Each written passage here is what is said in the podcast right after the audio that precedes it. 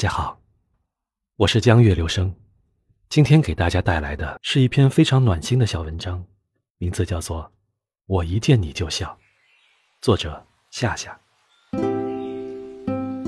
你是不是也遇见过这样的一个人？熟悉了之后，慢慢有了好感，却因为一些原因无法在一起。但是你们彼此的确有了爱意或者好感。当你们每次见面的时候，内心都雀跃，有些小激动，甚至还有一些想时刻见到对方的期待。但时间久了，你们彼此联系慢慢变少了。在偶然的机会见面时，透过口罩就能感觉到互看对方时眼神流露出来的笑意，笑到眼角皱纹都出来了，却还要控制住内心的情绪。原来，一见你就笑。才是对的人吧。